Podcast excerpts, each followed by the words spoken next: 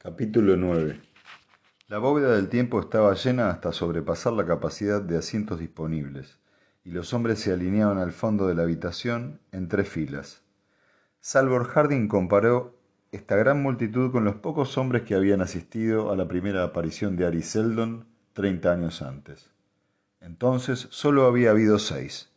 Los cinco viejos enciclopedistas, todos muertos ahora, y él mismo, el hombre títere de alcalde. Aquel mismo día, con la ayuda de Johan Lee, había hecho desaparecer el estigma de títere que pesaba sobre su oficina.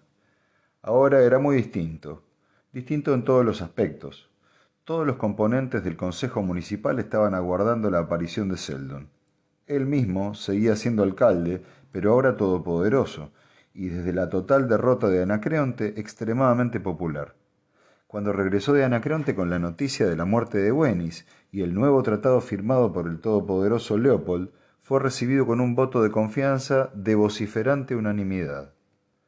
Cuando éste fue seguido, en rápido orden, por tratados similares firmados con cada uno de los otros tres reinos, tratados que conferían a la Fundación poderes tales como para poder impedir para siempre cualquier ataque parecido al de Anacreonte, se celebraron procesiones de antorchas en todas las calles de términos. Ni siquiera el nombre de Ari Seldon había sido tan vitoreado.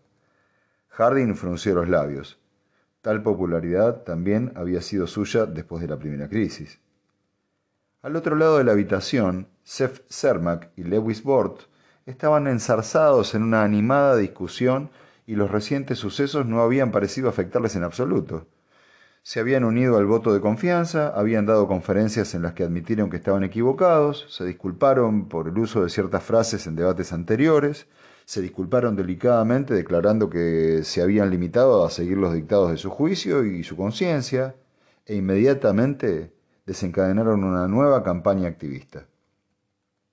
Johan Lee tocó la manga de Harding y señaló significativamente su reloj. Harding alzó la mirada. ¿Qué hay, Lee? ¿Aún está irritado? ¿Qué ocurre ahora? Tiene que aparecer dentro de cinco minutos, ¿no? Supongo que sí. La última vez apareció a mediodía. ¿Y si ahora no lo hace? ¿Es que piensa amargarme toda la vida con sus preocupaciones? Si no aparece, no aparecerá. Lee frunció el ceño y movió lentamente la cabeza. Si esto fracasa, nos veremos en otro lío.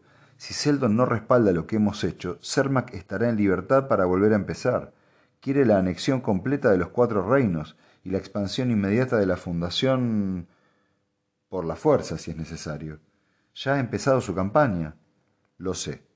Un comedor de fuego ha de comer fuego aunque tenga que devorarse a sí mismo. Y usted, Lee, tiene que preocuparse, aunque para esto haya que matarse para inventar algún motivo de preocupación. Lee hubiera contestado, pero perdió el aliento en eh, aquel mismo instante cuando las luces se hicieron amarillentas y se apagaron. Alzó un brazo para señalar hacia el cubículo de vidrio que ocupaba la mitad de la habitación y después se desplomó en la silla con un suspiro. El mismo Harding se enderezó al ver a la figura que ahora llenaba el cubículo. Una figura en silla de ruedas.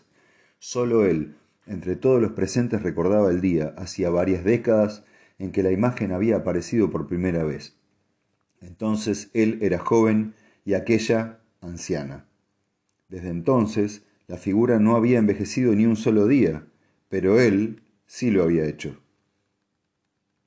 La imagen dirigió la vista hacia adelante mientras sus manos sostenían un libro en el regazo. Dijo, Soy Ari Seldon. La voz era vieja y suave.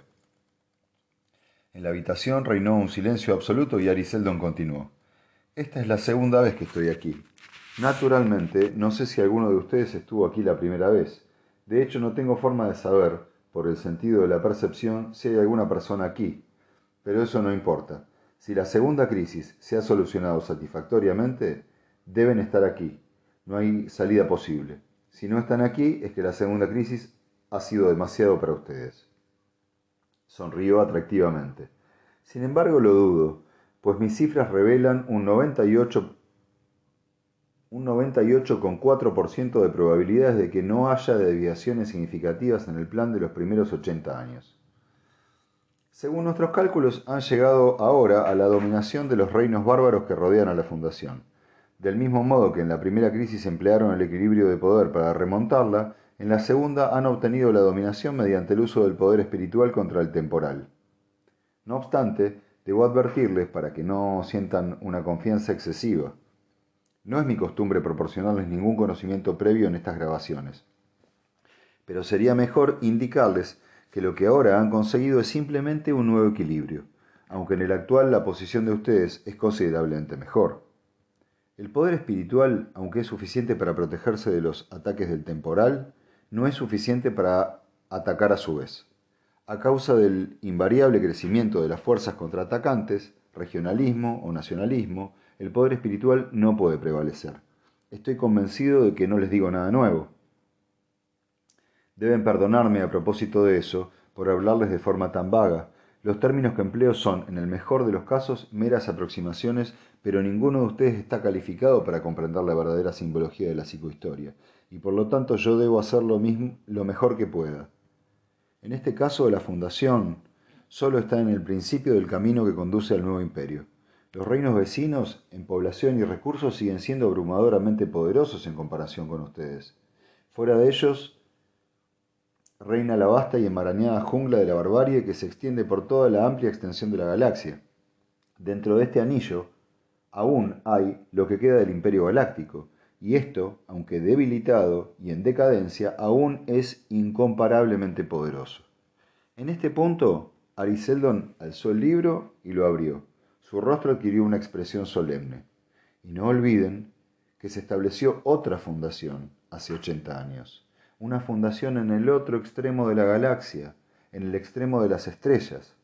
Siempre estarán allí, atentos y alerta, Caballeros, ante ustedes hay 920 años del plan. El problema es suyo, afróntenlo. Bajó los ojos hacia el libro y se desvaneció de la existencia mientras las luces recobraban su brillantez. En la excitada conversación que siguió, Lee murmuró al oído de Harding. ¿No ha dicho cuándo volverá? Harding contestó. Lo sé, pero espero que no vuelva hasta que usted y yo estemos segura y cómodamente muertos.